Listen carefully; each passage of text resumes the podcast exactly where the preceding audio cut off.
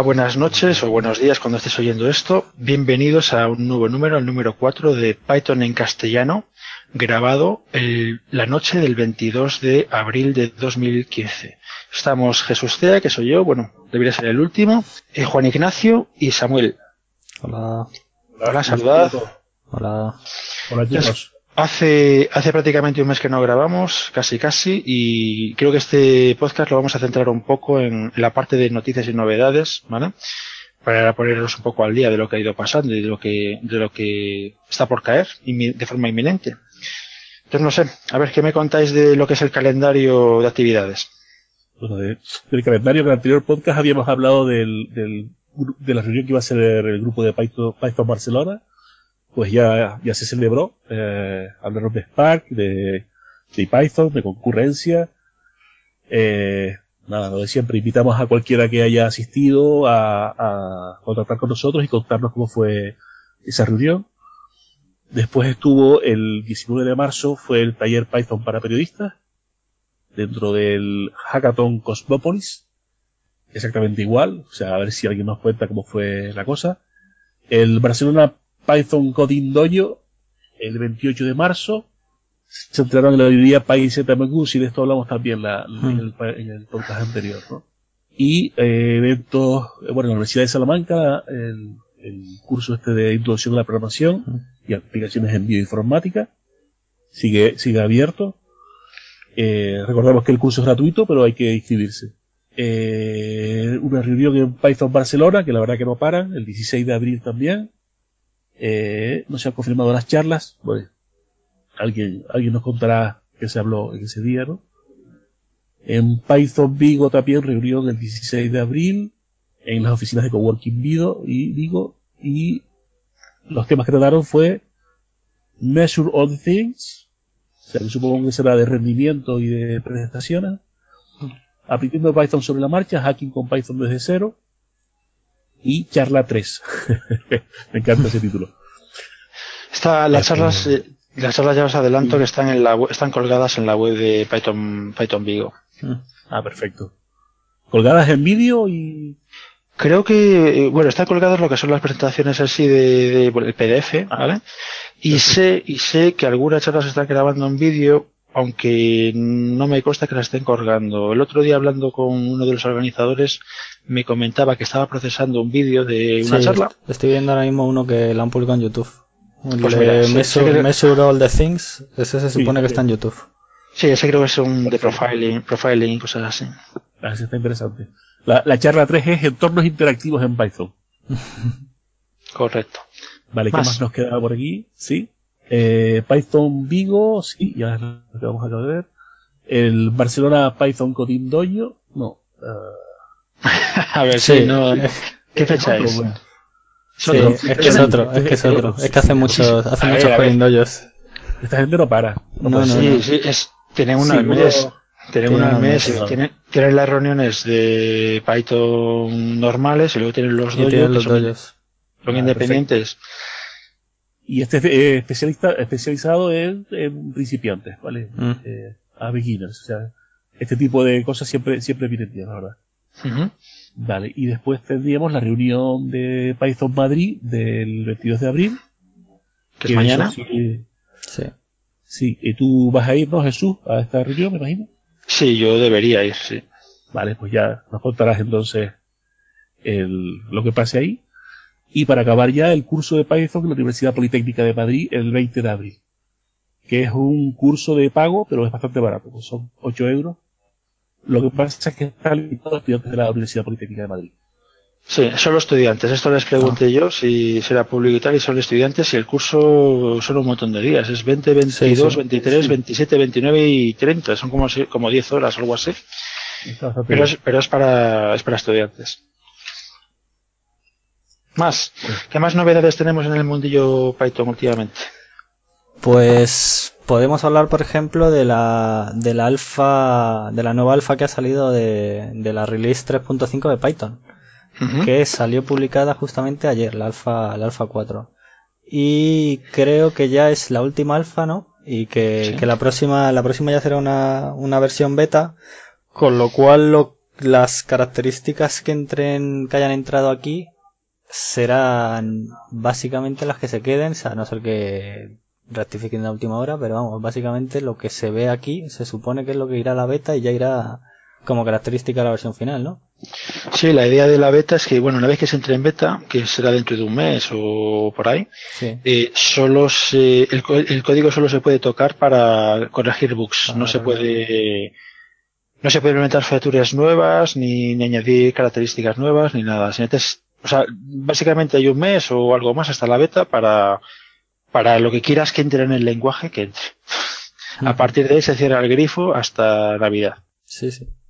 Vale, pues eh, tenemos que, mirar las, las, novedades que haya de la, de la 3.5 con respecto a la 3.4 y podemos hablar de eso en el siguiente podcast. Sí, ya va a ser Luego, sobre anuncios, ¿tenemos algo reciente? Sí, luego tenemos también los chicos de la PyCones.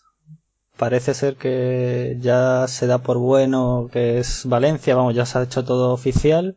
Eh, han montado ya una web, tampoco pone mucho, pone que dentro de poco habrá más, más novedades y yo supongo que ya en brevísimo tendrán que, vamos, a darán mucha más información sobre, sobre el evento.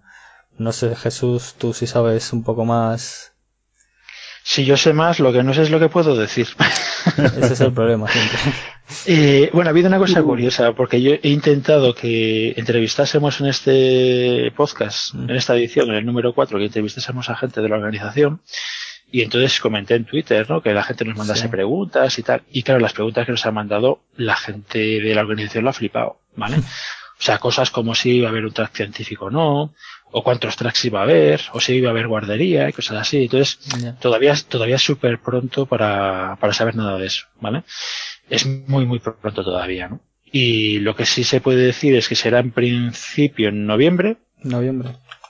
Pero sí, la fecha, la fecha exacta depende de la coincidencia con otros eventos de temática, bueno, que se solapa y que también solapa público, ¿vale? Eh, y, bueno, no queremos que coincida, entonces bueno, estamos viendo también cuando ellos cierran fechas para, para cerrar nosotros. Pero vamos, que, que sí, que ya está todo hablado y más que hablado y que, que tenemos eh, picones en, a finales de año. ¿no? Pero bueno, habrá que para tener preguntas más asequibles, ¿no? De, de, por qué hay programan en Python y por qué se han decidido hacerlo en Valencia, ¿no? Más que preguntarles qué si sí, sí. tracks, es que, es que lo, le, lo han flipado. Han dicho, no nos atrevemos porque nos vas a preguntar cosas que es que todavía no lo sabemos nosotros tampoco. Entonces, en vez de salir por las ramas, pues han preferido no, no arriesgarse, ¿no? Pero bueno, el tema va, el tema va para adelante, va bien. Eh, hemos aprendido también mucho de la experiencia. Mira, ahí, ahí se puede hablar también del tema de la Europa, de, perdón, de la Picon, Picon S 2014, que hay novedades, ¿vale? De la del año pasado. Se ha aprendido bastante de la experiencia y esperemos que este año se gestione mejor, pero en cualquier caso, eh, vamos a ir apuntando ya en la agenda para finales de año, noviembre, eh, Picones en Valencia. Ah, por comentar tú eso, efectivamente, eh, parece que ya están, si no todos, casi todos los vídeos de la, de la PyCones 2014, ¿no? se han subido, sí, se han subido bastantes. No sé si todos, pero... Se han subido vídeos, se han subido fotos, ¿vale? Eh, yo lo que quisiera ver ahora, sinceramente, es que se enlazase la web con esos vídeos y esas fotos. es como, mm. como que se han subido a YouTube y, pero desde la web oficial, por ejemplo, eh, no hay, ninguna referencia ni ningún enlace. Es una, es una cosa que ha sido boca a boca el, el, enterarte de que, de que se han subido. Eh, supongo que eso se, se soluciona. Digamos, lo, lo lo que más miedo teníamos, que era el, al, acabar perdiendo los vídeos, que era algo que nos preocupaba, nos preocupaba muchísimo. Parece que eso está solucionado, que es la parte más, más crítica. Y ahora pues ya es un tema cosmético de, de poner la web en condiciones que enlace y archivarla y cerrar el evento ya definitivamente. Pero bueno, ha sido una batalla, no os creeríais lo que se montó para, para conseguir esos vídeos, ha sido costoso, costoso de trabajo y de tiempo, y, y, me imagino que cuando se publiquen las actas, que son públicas, todavía no están publicadas, pero serán públicas, eh, de la asamblea de el mes pasado, eh, de Python España, hubo un punto que fue precisamente pues qué pasaba con todo esto. Y ahí se explicó bastante claramente cuál era el problema y qué pasos estaban dando para, para avanzar. ¿Vale? No quiero spoilearos. Hablando de lo cual, sí. No, que supongo que, que eso eh, afecta a la parte que decía, hemos aprendido mucho, ¿no? Eh, es que, es que, sinceramente, no, no sé lo que puedo contar y lo que no. Por eso que se prefiero... y, y, si no, después te matamos. No, pasa nada. no últimamente, últimamente sabemos que no se puede contar todo. Los, tenemos, experiencia, tenemos experiencias recientes, que no es buena idea contarlo todo. Entonces, eh, mm, básicamente el tema ha sido bastante complicado, ¿vale? Se ha hecho lo que se ha podido y al final ha salido adelante, pero ha sido un tema complicado y, este año desde luego se va a hacer diferente, ¿vale? Eh, con lo cual espero que bueno, que los vídeos estén a, los cuatro días de, bueno, o al mes de terminar el evento, pues estén los vídeos subidos, etcétera. Bueno, ya veremos luego porque siempre habrá líos, si es una cosa es otra, pero lo que se, lo que ha pasado esta vez no volverá a pasar. Perfecto. Vale, bueno, y hablando de eventos también, eh, los organizadores de EuroPython han ampliado el tiempo para mandar propuestas de charlas hasta el 28 de abril. Con lo cual, a la fecha de grabar este podcast, pues todavía, todavía estáis a tiempo para cualquiera que quiere mandar una, una propuesta de charla, todavía está a tiempo. Hasta el 28 de abril. Y se pueden mandar en español, en inglés y en vasco. Aceptan, aceptan charlas en los, en los tres idiomas. Y bueno, está bien. Hombre, yo supongo que para cada idioma habla un número de slots limitados. o sea que, si mandas, si mandas a la charla en vasco, si eres el único que lo mandas, entras fijo, hmm. pero que a lo, a lo, mejor solo hay dos huecos eh, para el vasco. No lo sé. La verdad que no lo sé, eso no está publicado, no, no lo sé. Pero bueno, yo creo que es una, es una buena noticia que se haya ampliado el plazo porque con, con la Semana Santa y todas esas historias, pues.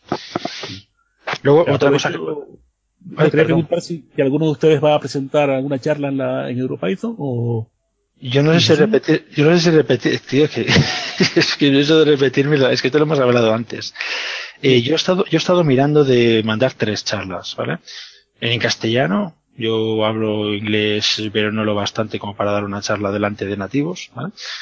Y mm, al final estoy dudando, porque si no lo he interpretado mal, que puede ser que sí, el, hecho de mandar una charla no te exime de pagar la entrada, que sigue siendo, bueno, te, hace un pequeño descuento del 25%, pero bueno, sigue siendo eh, bastante, bastante pasta.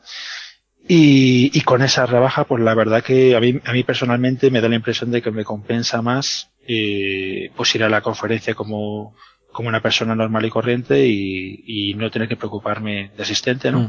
Y no tener que preocuparme de preparar nada, de que me salga bien o mal, del estrés, de que me atasco con las transparencias, lo que sea, ¿no? Y, y tirarme un mes eh, preparando la charla. Pero bueno, es una, supongo que si, si el objetivo es tener currículum o, no sé, que te graben y, pasar a ser famoso, pues eh, es una buena forma, desde luego. Y como hay un plazo ampliado, pues estupendo. Vale. Eh, hasta el 28 de abril ampliado el plazo. Si, si alguien está todavía pensando Vale, tengo, una, eh, tengo una pregunta para vosotros. Eh, acaba de terminar hace nada, la semana pasada o así, acaba de terminar también la Picón americana. Hmm. ¿Vale? Eh, ¿Habéis visto vídeos? ¿Habéis visto algo? No, no, no he visto nada todavía, ¿no? Habría que echarles un vistazo. Sí, habría que mirarlos.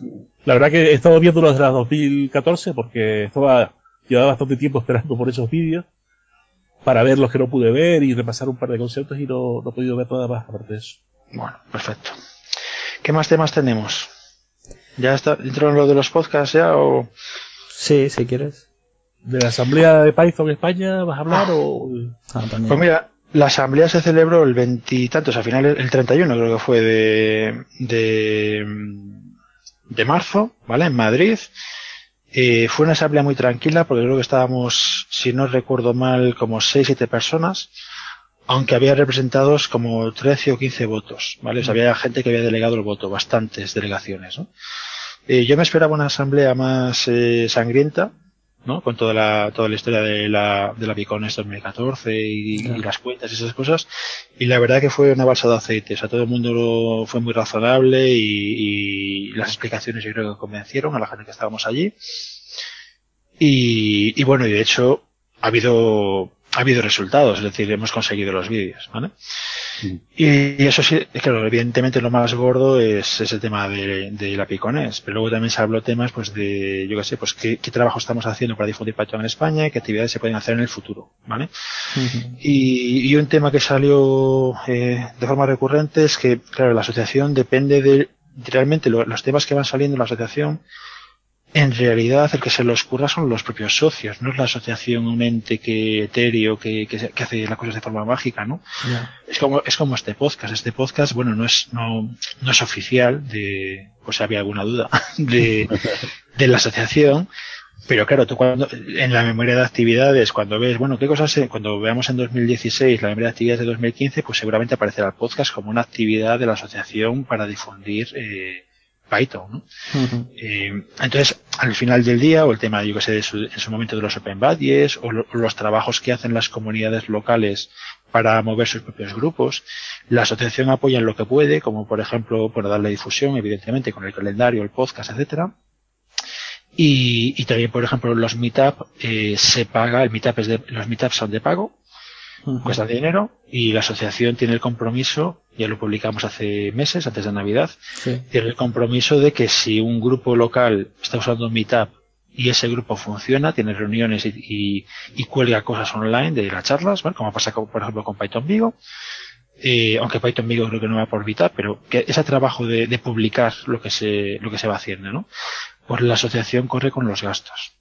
Los gastos son pequeños, pero bueno, es, es el gesto que, que se uh -huh. puede hacer, ¿no? Y, y, bueno, pues ya, ya, te digo, fue una, fue una asamblea muy, muy tranquilita, todo se aprobó con unanimidad, etcétera, ¿no? Y se está trabajando en las, en las actas, porque hay que ver qué datos se pueden publicar en internet y qué datos no se pueden publicar en internet, pero bueno, eh, supongo que en breve eh, se colgarán. Las actas son públicas, ¿vale? No, todas las actas de la asociación, y también las de la junta directiva, están publicadas en la página web. Hubo, hubo, otro tema que fue, se comentó también, que se ha comentado muchas veces, que bueno, cómo se puede hacer para que la gente que está en remoto, que a fin de cuentas somos un yeah. grupo nacional de, de programadores, ¿vale?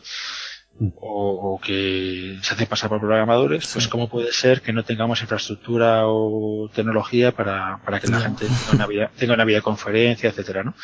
Pero viendo los líos que hemos tenido hoy para grabar los tres eh, por internet, pues eh, es que me, me sí, no, la, la, verdad es que la verdad es que es absurdo porque es que no pasa siempre o sea da igual las veces que lo hagamos Sí, pero la, la, coña es que si tú lo, lo, intentas 16 veces, a la 17 va. O sea, que sí, realmente sí, es un que, problema de ya, que la, te, la, tecnología se sujeta con alfileres y, y todo está en pañales. O sea, no es que no funcione, es que funciona cuando quiere. Sí, sí, sí. Es, que es peor que que no funcione, ¿no? Yo ya adelanto que tengo ahí unas cuantas ideas y tal, pero no, como esto no, no, no se gana dinero, pues eh, es difícil dedicarle tiempo, ¿no? Para hacerlo mejor. Pero bueno, ideas hay, hay unas cuantas. De ese tema pasamos al siguiente ya. Sí. Puedes sí. hablar si quieres de, de, los podcasts estos que han, que han Exacto. Surgido. Pues es muy curioso porque cuando grabamos el primer podcast hace pues un par de meses, comentamos pues que era una sequía. O sea sí. que no hay nada en castellano, por supuesto, ni nunca lo ha habido, que yo sepa. Y, y, en inglés había una serie de podcasts, eh, alguno bastante interesante, pero que se habían ido mur muriendo todos y que, bueno, que ahora mismo no había nada, ni en castellano ni en inglés, ¿vale? Bueno, pues eh, casualidades de las casualidades, no sé qué pasa con la primavera o algo, que, que la verdad que salen podcasts de Python por todos lados. Entonces, en inglés yo tengo localizado dos, los dos muy nuevos. Hay uno que tiene como tres o cuatro números publicados y otro tiene publicado uno. Uno se llama Talk, eh, Talk Python to Me. Ya pondré los enlaces en las, en las show notes. Por cierto, el tema de las show notes lo quiero comentar después, al final. Y mm, Talk, Talk Python to Me son básicamente entrevistas eh, sobre tecnología. Es decir, eh, pues el autor de Pyramid, por ejemplo, ah, que es el, el, podcast que está ahora mismo publicado, el último, pues le hace una entrevista telefónica, ¿vale? Pero se ha hablado de AMI o de alguna cosa más de estas, ¿no? O sea, uh -huh. Son entrevistas eh, a un autor concreto de una librería de referencia, ¿vale? Yo tengo problemas con las entrevistas en general, pero bueno, es, es, es como funciona este podcast de momento. Luego, hay otro nuevo, todavía no lo he oído, ha publicado un solo, un solo podcast y me he enterado esta mañana. Todavía no he tenido tiempo de escucharlo, que se llama podcast subrayado, subrayado, init, subrayado, subrayado. Pues mm. bueno, pues bueno un, buen, un, buen, guiño al, un buen guiño al, al, lenguaje, ¿no?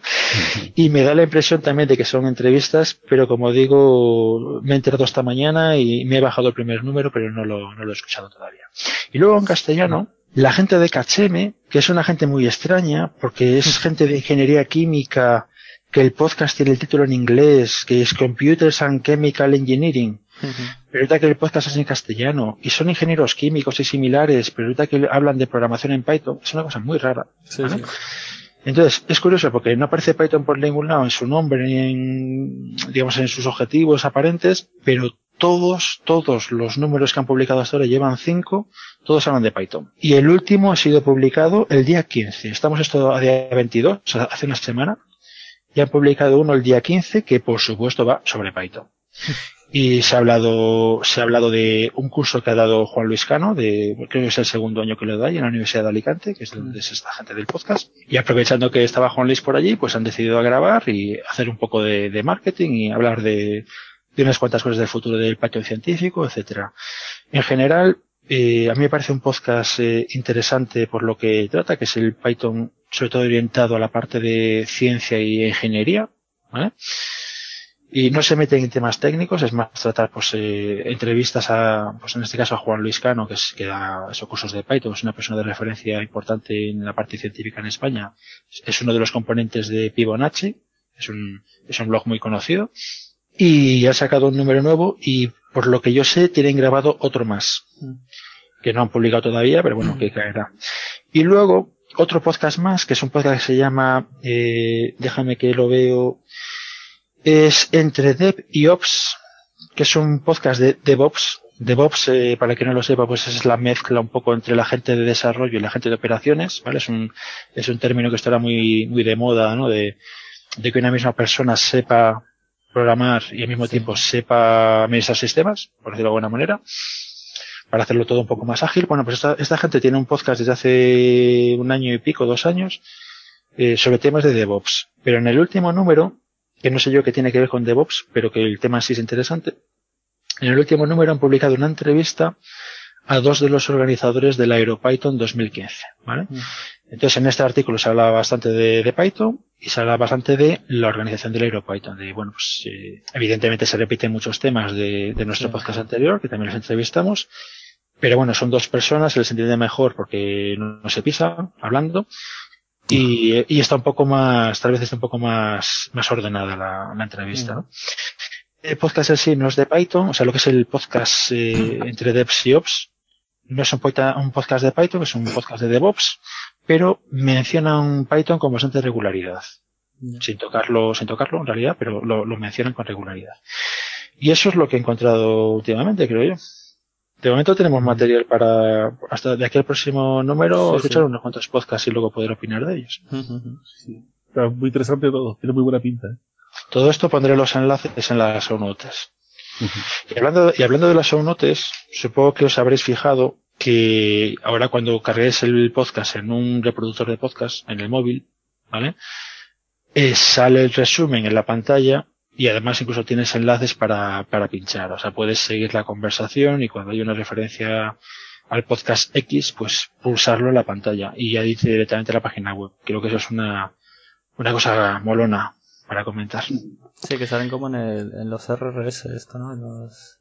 Sí, pero bueno, eh, claro, depende cómo lo escuches. Yo como lo escucho con un reproductor de podcast. Ya lo vi el otro día dije, uy, digo, antes no salían. Y ahora. Eh... Ahora salen, claro, sí, sí. es que esa es, la, esa es la cuestión. Antes claro. no salían y ahora salen. Es una novedad. Sí, ya, ya, y luego, pues por supuesto, ya estamos, bueno, eh, primer número ya estaba en, en, en, iTunes, ¿no? Pero estamos ya en iVoox y en, y en Gpoder. Y en Gpoder, sí.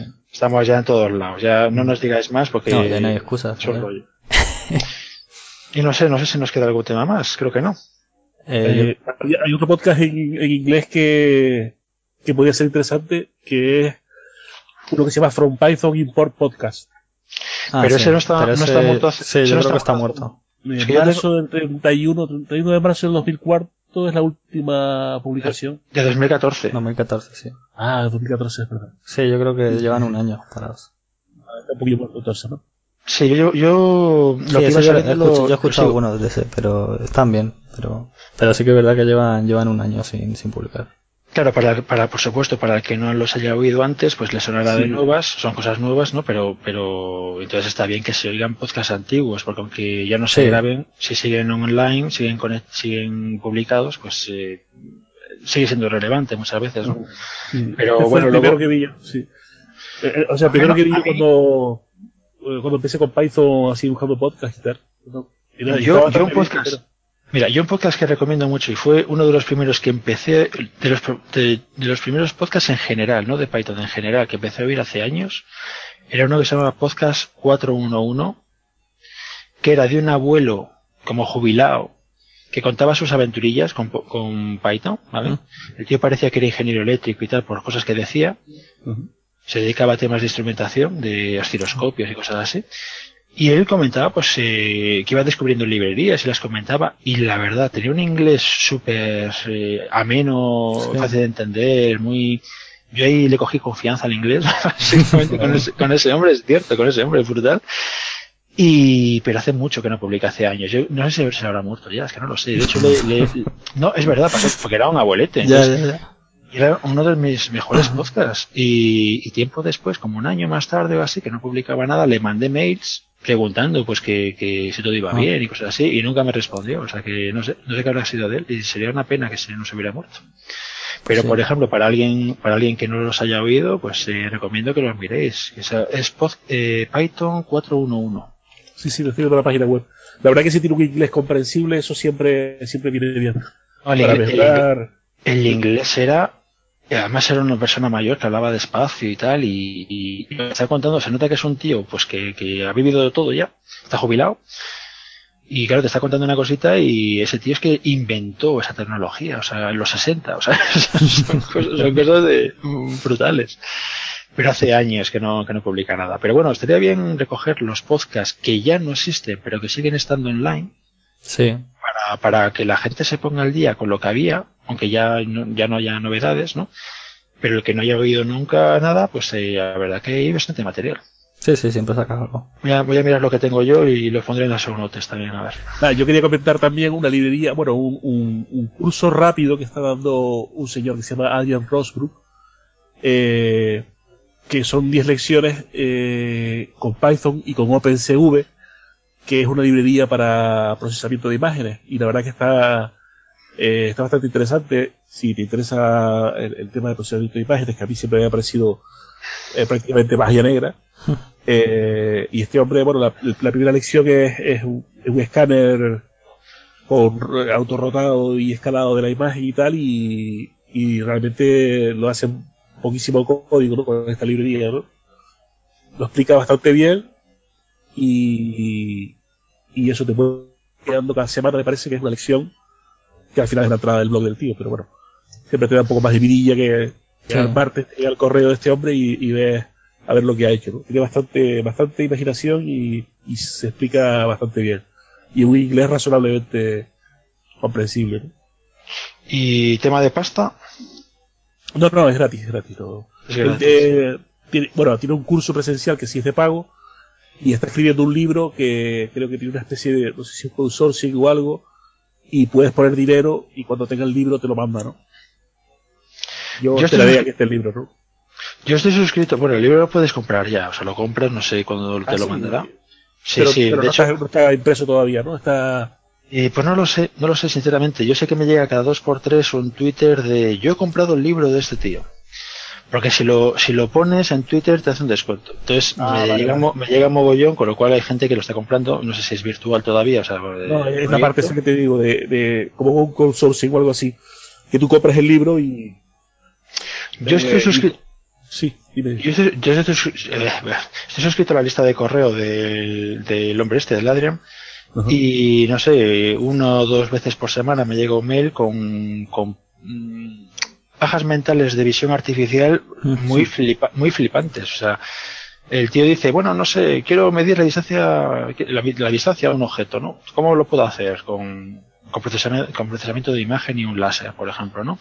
O reconocer códigos de barras, o, lo que dices tú de escanear un documento de cualquier manera y que me lo enderece, me lo ponga bien y tal.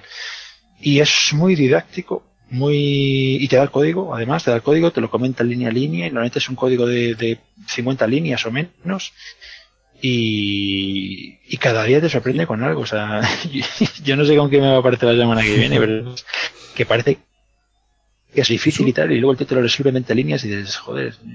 Y luego estás buscando por ahí en tu vida a qué lo puedes aplicar. Ya. Sí, está muy bien. El, no sé cómo estará el libro, pero sí es como el, el blog. El blog está es muy muy recomendable. Bueno, el libro yo lo iba a comprar. eh, Fue lo primero que pensé fue comprar el libro directamente, pero vamos, por lo que yo he visto hasta ahora, el libro eh, en papel no existe todavía. No sé si te mandará una especie de, de acceso para que veas el libro mientras lo vas escribiendo y eso, pero la impresión que me da a mí es que no, o por lo menos en Amazon, por, por lo menos no está el libro. Vamos. Sí, es que está en Kickstarter, vamos. Es un, es un proyecto de Kickstarter, sí. Sí, lo estoy viendo yo ahora. La página web, bueno, pondremos las show notes como siempre. Sí. Qué bueno que ya tengamos show notes en el, en el navegador. O sea, la gente estará, ¿Cómo la gente, sí, sí, la gente estará escuchando este podcast y estará ya pulsando en la pantalla del móvil para ver las cosas. O sea, guay, guay. Eh, la página web, bueno, las pondremos en las show notes, pero es eh, www.pyimagesearch, o sea, búsqueda de imágenes en Python.com. Y aunque pondré los enlaces después, ¿no? Y la verdad que vale la pena suscribirse al RSS, al feed del, del hombre y que te vayan llegando los, los artículos. Tiene un artículo uno a la semana o algo así. Y no nos pagan nada de comisión, aunque pueda parecer. Sí, pero mira, es una forma estupenda de vender el lenguaje, porque tú cuando, cuando le enseñas algo, lo que se puede hacer en Python, que se podría hacer en cualquier otro lenguaje porque lo hace la librería OpenCV, ¿vale? Que no está en Python. Pero bueno, mm, tú eso no lo dices. Tú lo que dices es, mira lo que en Python consigo pues reconocer si soy yo o mi mujer en, en la videocámara de la, del portátil. Y a la gente le queda flipado. Y ve, y son 20 líneas de Python. Y dice, joder, Python mola. Y dice, bueno, eh, en realidad no es Python, pero tú eso no te lo voy a contar. ya descubrirás. Entonces es una, es una buena forma de, de vender el lenguaje, ¿no? Sí, sí. Bueno. Vale, y poco más, ¿no? Yo creo. Sí, a mí me gustaría grabar con más frecuencia, porque la última vez que grabamos fue hace un mes. Ya, sí, a ver si nos ponemos las pilas otra vez. Y, y pediría una cosa, mira, ya que estamos, pediría una cosa a los que nos escuchan, y es que por favor nos manden feedback, bueno o malo, Sí. mejor malo, mejor malo. Sí. Y que nos manden preguntas o cosas que quieran que hablemos que sean hablables en un podcast. O no podemos Sí. dar un curso de, yo qué sé, Claro. de explicar lo que son las corrutinas, que se ha hecho, ¿vale? Pero que eso, eso en podcast es difícil, pero no sé, opiniones de cosas, opiniones, uh, tenemos mogollón. Para opinar. Y, y sí que sé que me consta que, que nos oye mucha gente, pero luego lo que nos llega es muy poquito de retorno y, y la verdad que eh, descorazona un poquito. Dice, joder, me están oyendo mil personas y, y nadie me dice nada, ¿no?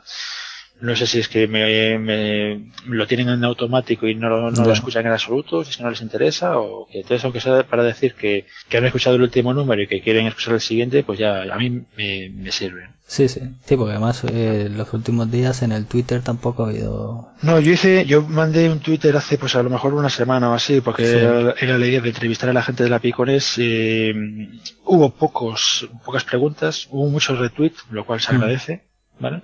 Pero hubo pocas preguntas y claro, las preguntas es lo que digo, fueron preguntas de, para hacer un mes antes de, de la Picón. Nos despedimos eh, informando de los medios de contacto, que son podcast, una dirección de correo electrónico, que es podcast arroba es.python.org